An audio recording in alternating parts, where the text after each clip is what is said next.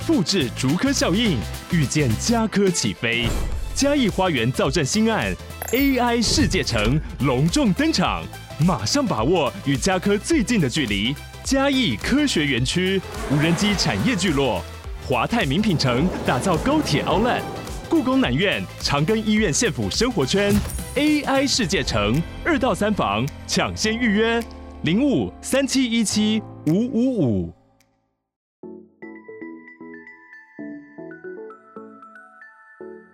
大家好，欢迎收听斜杠杠杠杠，大家来开杠。我是乔王，我是威廉。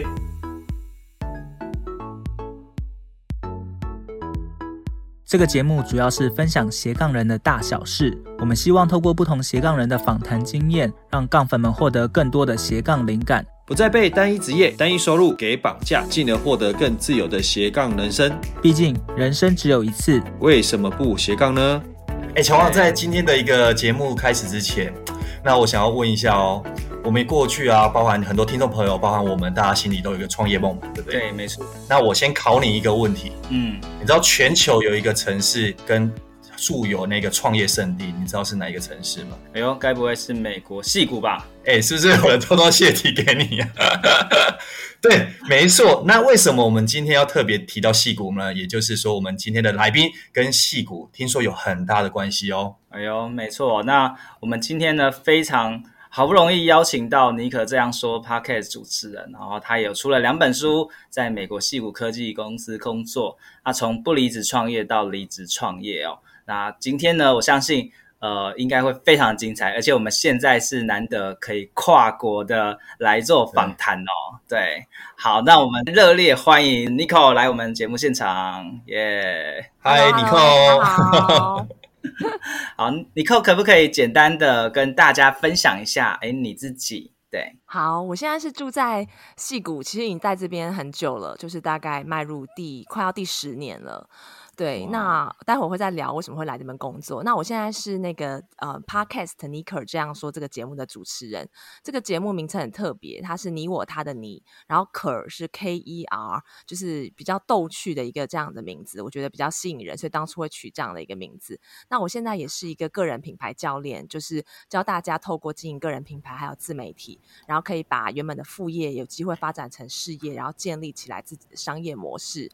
呃，然后有机会可以就是改写自己的人生故事，这样。嗯，哇，那我相信大家对于美国戏骨应该充满着无限想象哦，而且太多想象了。对，对，要很厉害的人才有办法过去。当初你可是怎么样的机因缘机会之下到美国戏骨工作？可以跟大家简单聊一下。好，其实我完全没有想到，我有一天会跟戏骨扯上关系，因为我不是 念，我不是念那个，我我不是那种理工科背景的。哦、当初其实是因为我先生的关系，我们原本是在德州工作，嗯、然后他因为找到他，因为被这边的公司就是呃挖角注注意到了，对。就是看上了，对，所以我就跟他一起 relocate 过去戏谷，是因为他的关系，然后我就是因此才开始跟戏谷结缘。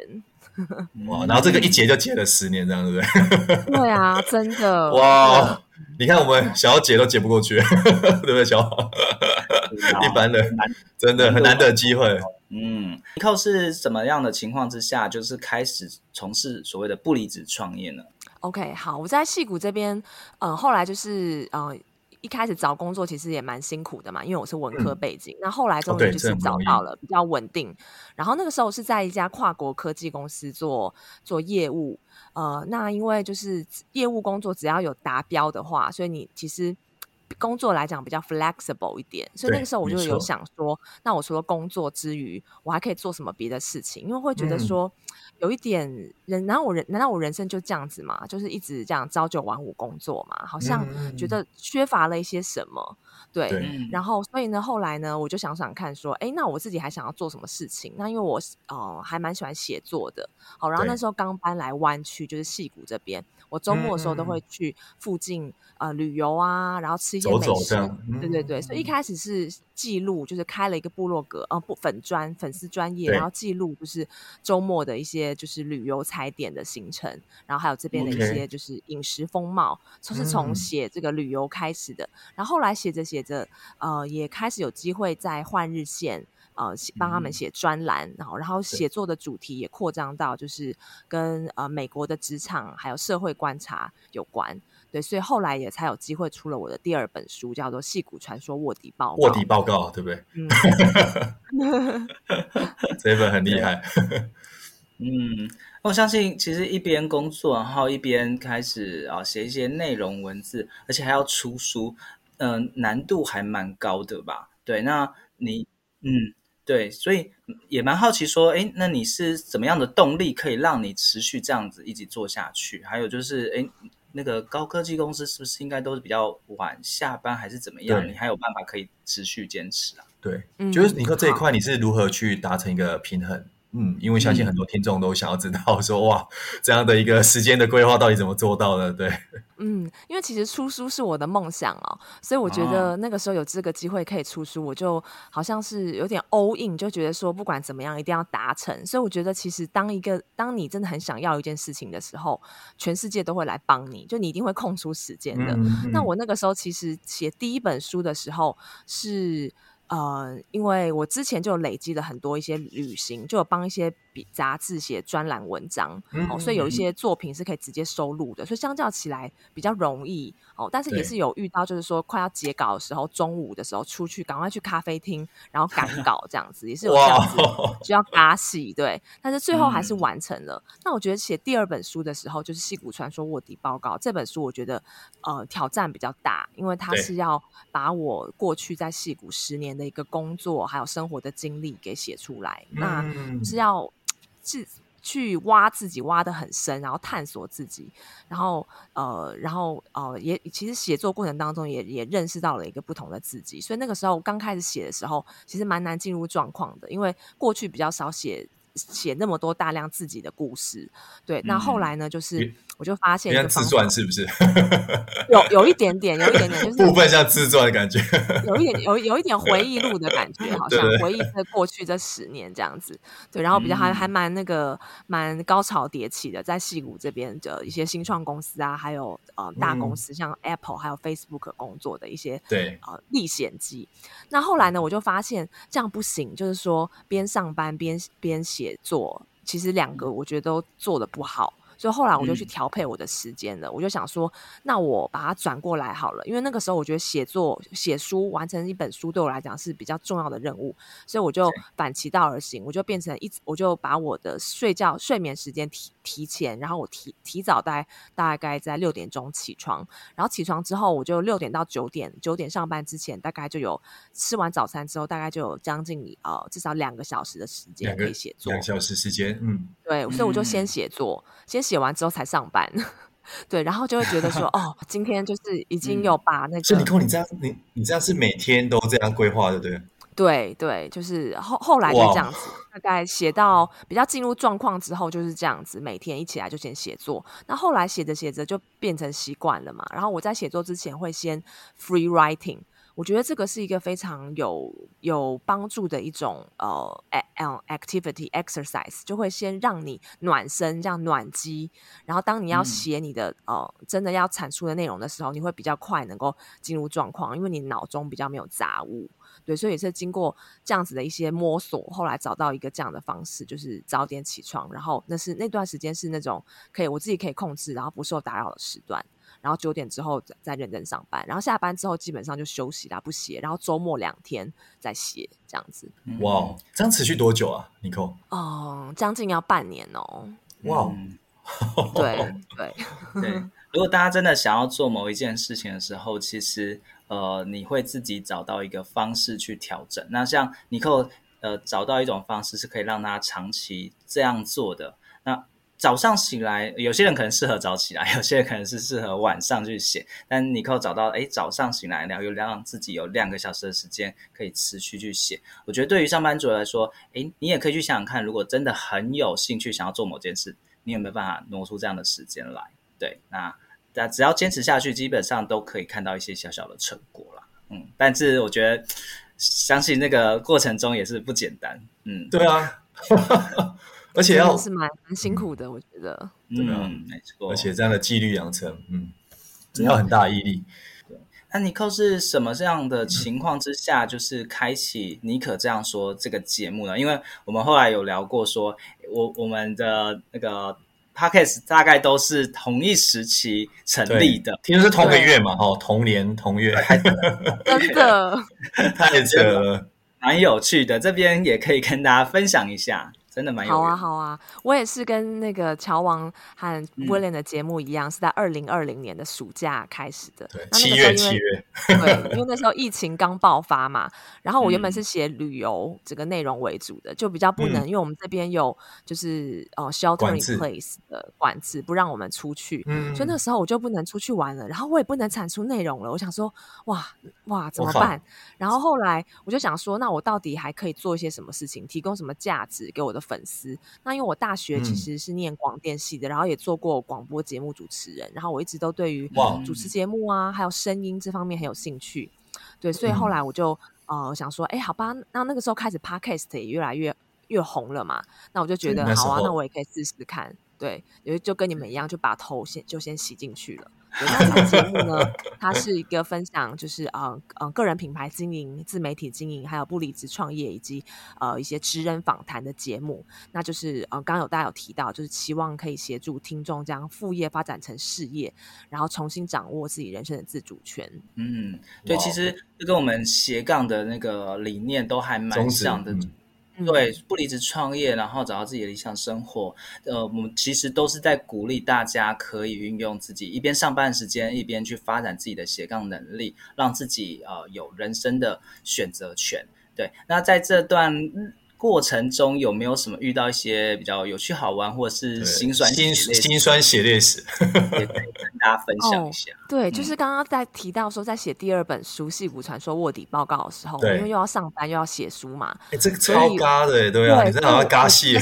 我真的是没有办法在。在做节目了，对，对因为原本都是一个礼拜产出一集嘛，嗯、我我周末必没有办法再剪接节目那些，我必须要写写写写书，对，所以我那个时候其实有短暂停更过，大概将近半年，那可能中间有有那种去上别人节目，然后别人把音档给我，就稍微这样 cover cover 一两，cover 一些些，但基本上是有停更个将近半年，嗯、可是我就对我自己说，我可以暂停下来，但是不能放弃。就是说，不能跑的时候就用爬的，不能用走的，不然就是甚至用爬的。我就跟我自己说，就算我龟速前进，也比就是说完全不前进要好。你还是要动一下。然后，对，还是偶尔，还是偶尔会更新一下啦。就可能.呃，抄完大部分的稿子就来录一集这样子。所以就是还是有维持最低的产量，然后最后书写完之后，哦，又回到每周每周更新。所以那个曾经是真的有，好像。快要有快要有可能放弃，但是还是用用爬的爬把把这个路给爬出来了。对 对对，对，然后 这个跟当初我们好像有一阵子也有点像，对不对？其实我觉得在斜杠创业的人应该都会遇到类似的情况啊，因为上班已经够忙，你下班时间还有假日时间，如果不太够用的话，呃，你你有些人就是还是继续用走的啊，现在用爬的，对，嗯、啊，如果真的受到一些刺激的时候，你才会用力奔跑哦，所以大家不要去完全不动，完全不动是最可怕，因为可能过了五年、十年后，你做的事情还是一样，你还是没有办法选择你想要的生活，对，那。刚才用爬的这个 动作，我觉得还蛮有那个印象的。而且你看，我觉得你这样的观点非常好。你知道为什么吗？因为像呃过往来说，很多可能有在跑步呃马拉松或者是这样的运动选手，他可能跑到最后，其实他们发现说，再怎么累，他们还是要维持。可能你即便用走的或快跑，都要再持续动。因为你一旦停下来，你脚这整个是完全就是可能是肌肉紧缩或什么，你连就是跑。走都走不了，所以这个就是为什么，就是说，诶，你刚刚讲说，可能中间过程再怎么辛苦，那你可能还是要维持一个基本的一个产量动能，因为不然那边一旦停下去，你后面还要再重新重启，其实就有更大的困难度了。对，没错。嗯没错，没错。好，那呃，我们知道说尼克有写书，也有录 Podcast 嘛。那后来听说你就是下定决心要离开戏骨这个高薪工作，哇，我们觉得非常的不容易。想了解一下离职之前到底做了什么？你可以去勇敢的离开，跨出那一步。嗯嗯，好。其实我我这个呃这个想法也是在就是疫情爆发的二零二零年，对那个时候疫情爆发，很多人都会对于自己的工作跟生活有新的一些反思，就会那我那时候也在想说，就是除了朝九晚五的生活，人生是不是还有别的可能性嘛？对，刚刚有大家有讲过，对，所以我就很想要能够。做自己生活和工作的主人，对，所以我二零二零年曾其实曾经就是直接裸辞，哎，就是那个时候是充满了热情，直接直接裸辞，然后就是想说啊，那我就可以一天把老娘不干了，对，全部都做自媒体事业，那一定可以马上冲起来。结果呢，就是蛮惨的，就是嗯。没有办法维，就是那个呃维持自己那种生生活的开支啦，对。然后所以呢，嗯，后来呢，我就想说，哦，我真的太天真了。然后后来所以有这个机会，朋友就是介绍我去呃 Meta 脸书脸书工作，所以我就赶快回去。嗯、然后我想说，还是用以前这种不离职创业的模式，我觉得比较适合我，然后也比较安全。然后这次回去之后，但是那种以后全职创业的念头，我觉得还是有。但是因为吃过了亏，对对，所以我就知道说我一定要做一些调整，尤其是在我的收入还有投资的组合。对，对，所以我那个时候就开始做了很多事情，比如说，呃，我原本的呃业外收入主要是业配嘛，对，但是我那个原本是不接那个团购的，对，对，但是团购它其实的那种呃为。呃，自媒体工作者带来的那种收益，其实可以冲的比较高。如果就是有些单子卖的比较好，对，就一次性的收入会很快，对不对？对对对，所以后来我就也也。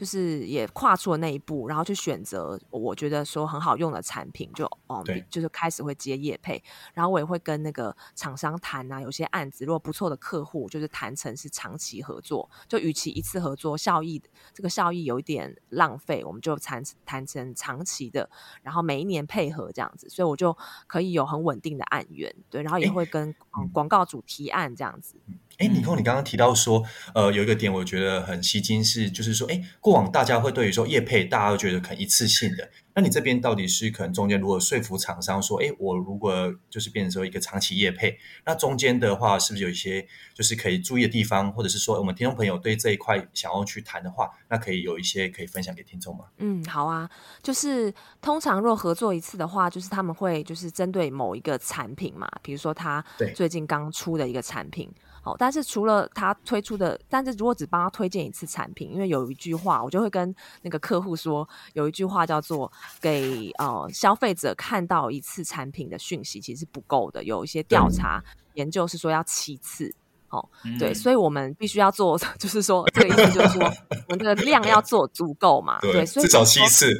对，除了我们做团购，也可以用广告推广文的方式啊，或者在 Podcast 上面进行专访，就是用一些不同形式的合作，但是可以呃让，因为其实不同的平台接触到的受众 TA 是不同的。也可以帮他们打开更多的、嗯、呃市场，这样子对，对，所以我就是用这种方式，用不同的形式，然后还要把这个时间拉长，可能是说，哎，那我们可以签，与其说签这个单次的合作，我们可以签半年啊，这半年就是说，比如说我帮你们推呃写写几篇，比如说写三篇，嗯、或者是说开两次、三次的团购这样子，对，嗯嗯，这样的话就可以，哦、你就可以不用说呃。一直一直有新的广告主的话，其实你每次都要去研究新的一个产业跟新的产品，蛮累的这样子。对，哎，其实我觉得这样的一个方式跟策略非常不错，哎，你觉得？嗯，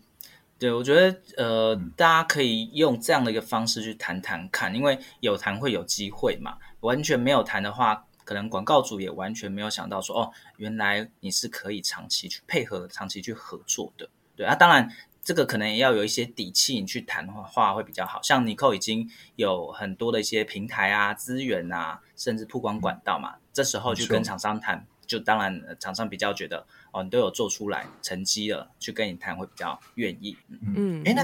尼可那想也想要问一下说，说呃，关于这个跟厂商的话，主要是呃，可能这边主动会比较多，还是说可能被动，还是说你会去看产品去做一个呃甄选呢？这一块有没有需要注意的地方？嗯，其实大部分还是说他们来找我，但是就是说我也会看一下，就是说我喜欢的一些产业，比如说是呃 lifestyle 的产业的一些比较大的品牌，我很喜欢的话，那我会主动跟他们提案。嗯、那提案其实有一个技巧，就是他们现在还是比较喜欢做团购，对，所以如果你主动提案是以团购的方式。我觉得只要你的 TA 就是你的受众、你的粉丝跟他们的受众是很接近的，然后你可以提供一些相关数据给他们看。其实你你提个你提议说要做团购，他们基本上不太会说不要，因为对他们来讲没有什么成本，只需要给你产品嘛。那、嗯、你能够卖多少，就是在看那个抽抽那个抽佣的比例这样子。嗯、没错。嗯嗯，那刚才你扣讲到有关获利的部分啊，呃，我们知道你之前有分享你的获利大概会有三个阶段嘛，那你刚才已经有讲到，哎，可能短期的一些业配啊，一些合作到长期的，可不可以再跟我们讲一下，哎，三阶段到底是哪三阶段，大家可以怎么样的去运用？哦，OK，好。就是其实第一个阶段就是说是以我的业啊、呃、业配为主嘛，对，就是只有业配。那第二个阶段的话，就是说我开始接团购，然后还有就是跟广告主提案啊，然后把案子就是从短的变成长的，然后也就就是也议价的部分也让我的这个呃呃就是。可以谈到的那个合作的呃价格会更更好，对我自己来讲会比较有有有有帮助。那第三个部分的话，我也是把我的投资组合也一起做了调整。对，就是说，呃，因为我有这边有呃手上有那个投资房，那那个时候其实刚好美国的利率是蛮低的，所以我有做过两、哦、两次的 refinance。那那做了 refinance 之后，那我就。把把一些那个本金给还还呃，再就是呃给银行这样子，然后呢，我同时也把我的呃原本是租那种就是像是一般的那种租给家庭啊，或是单独的上班族，那我后来就把它改成做成 Airbnb，好、嗯哦，然后还有做租给那个企业，就是 B to B corporate，比如说有人要来戏谷这边出差，出差啊，或什么短租要租。两个半年啊，两三个月啊，那他们的租金其实可以谈的会比你租给单一租给那种单一的租租客来讲会比较高。好，然后 Airbnb 的那个。对对对，然后 Airbnb 的那个 return 的 rate，因为每每个晚上的 rate，每个晚上都可以收一两百块嘛，那那个比加起来的费用，呃，收入也是比你长租给一个单独一个呃高很多，租客来要高很多。对，所以就透过这样的方式去调整。对，然后美股的部分也有投资，所以就是是以比较是以长线操作的美股为主，所以会每个礼拜，然后每个月会有这个鼓励进来。所以第三个阶段就是把投资也一起做了调整，所以这样调完之后呢，就发现，哎，我的那个这样加起来的话，我的那个每个月的收入可以就是可以就是达到，甚至有的时候可以超过我的正职收入。对，所以我就这样子模式去测试了几个月，就还比较稳定了之后，然后我就决定说。哦，那这个时候因为第一次吃到亏嘛，那这一次就是终于可以调整一下状态。经济方面，嗯、对对对对对，经济方面比较没有后顾之忧了。那我就觉得说，那我现在就，然后而且我也存了这个预备金，就是有存到这个至少半年到应该有半年到一年的预备金，一个生活费。所以我，对对对，所以我觉得就是我比较有。这个信心有底底气，可以出来自己闯一闯，对，所以那时候就呃就就离职了这样子。所以之前是有做大概大概做了半年到一年的准备，然后才离开这样子。嗯，嗯对。所以其实，在斜杠创业的过程，可能不会是一次就达到你的目的，有可能是持续的一个优化过程。大家也可以去想一想。对你的收入部分可以怎么样去持续优化？哦，包含尼可刚才也分享了，他可能在呃有关租房部分，诶，他瞄准不同的族群，还有使用不同的时间长度，诶，其实同样的房子，它就有创造出不同的绩效了。对，对不同的一个呃金流的一个模式。没错，没错。好，那呃后来这样调整完之后，尼可也就是又又离职创业了嘛？对，那对。离职创业，这这一次的离职创业，嗯、跟你想象中的是不是哎一样呢？那你有没有一些遇到什么样的困难，嗯、或者说哎其实都还不错？然后有关变现的部分，是不是都跟你想的差不多？嗯。对，当然是不可能一帆风顺的。虽然很希望可以很顺利，但我一开始推出的第一个产品是个人品牌的六六十分钟的一对一的线上咨询。那个时候市场反应还不错，因为我在推出这个产品、嗯、第一个服务之前，我有先做大量市场调查，我有去访问我的粉丝，希望从我这边学到什么，然后确定主题之后，我有先。先透过免费的咨询去了解他们的需求跟、嗯、呃他们的痛点，好，然后才设计我的咨询方案。好，但是这个这个所以这个第一个产品是还蛮顺利的，但是后来我就想说，因为不能只有一个产品嘛，必须要 diversify 一点这样子，所以我后来我就想要推出十周的教练课，长期的课程，因为其实这样子对于学员的呃成长也是比较有帮助的，因为呃与其是这样呃六六十分钟一对一是针对比如说他单目前的最棘手的问题，对，可是如果要看到他一个比较大的转变 transformation，要让他从 A 点到 B 点的话，让他他从零开始到从零到一，对，还是要一个比较久的时间，而且要陪伴着他。所以后来我就推出了这个十周教练课，而且这个我的课程比较特别，是说我每一堂课我都是亲自上阵，不是那种一对多，或是让大家看录影带，然后一个可能一个一一两个礼拜才才能到一群人 meet 一次这样。我是每个礼拜自己亲自来。你这边的一个咨询的话，都是主要都参与线上嘛，对不对？对，线上线上，okay. 对。对，因为嗯、呃，我的学员都是在全球嘛，台还是以台湾跟美国为主。对，那也有少数是在欧洲的。对，嗯、那就是那是因为是高单价课程，所以市场上面其实我觉得。刚推出来的时候，其实前面两个月我是业绩就是几乎是一个学员都没有收到的。我觉得可能大家对于这种呃用高单价来投资自己的这 awareness 可能还是不是很很够，所以就是说我也那个时候也蛮焦虑的，然后想说我是不是太快就推出这种高价的教练课，也许应该要先做线上课程。好，但是因为我真的认为线上课程这个市场已经很饱和了，真的要帮助到学员，还是要这种比较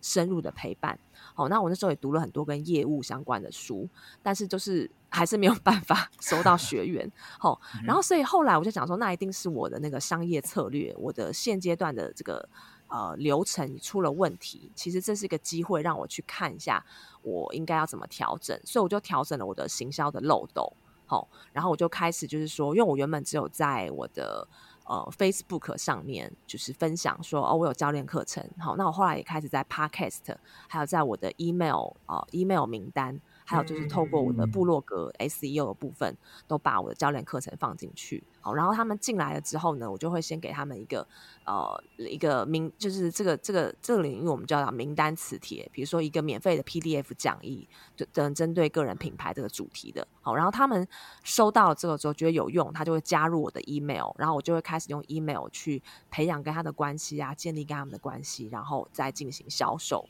好，这是第一个行销漏斗，然后第二个行销漏斗就是也是前面讲的有 Podcast，然后社群媒体、email 跟 SEO，然后呢。带带进来之后呢，我会先提供一个免费咨询给他们，等于是设立一个过滤的机制。也因为是高单价课程，我自己也需要确保说我收到的是对的学员，他真的适合我的课程，我可以帮助着他，帮助了他。所以其实也是透过这个免费咨询做一个 filter，同时也去吸引大家，因为大家都 免费的嘛，大家都觉得比较没有 risk，就会来咨询。那透过这个免费咨询的过程，呃，我再把这个我的教练课程介绍给他们，然后很有很多人就透过这个就开始报名了，所以我就调整了我的这个行销漏斗的这个策略，然后后来呢，就慢慢慢慢 bring in 啊、呃、一些新的学员，然后就我觉得这像像是雪球效应，就是他们可能毕业之后，然后也开始推荐新的学员，对，然后所以就是后来就是比有比较稳定这样子，对。嗯，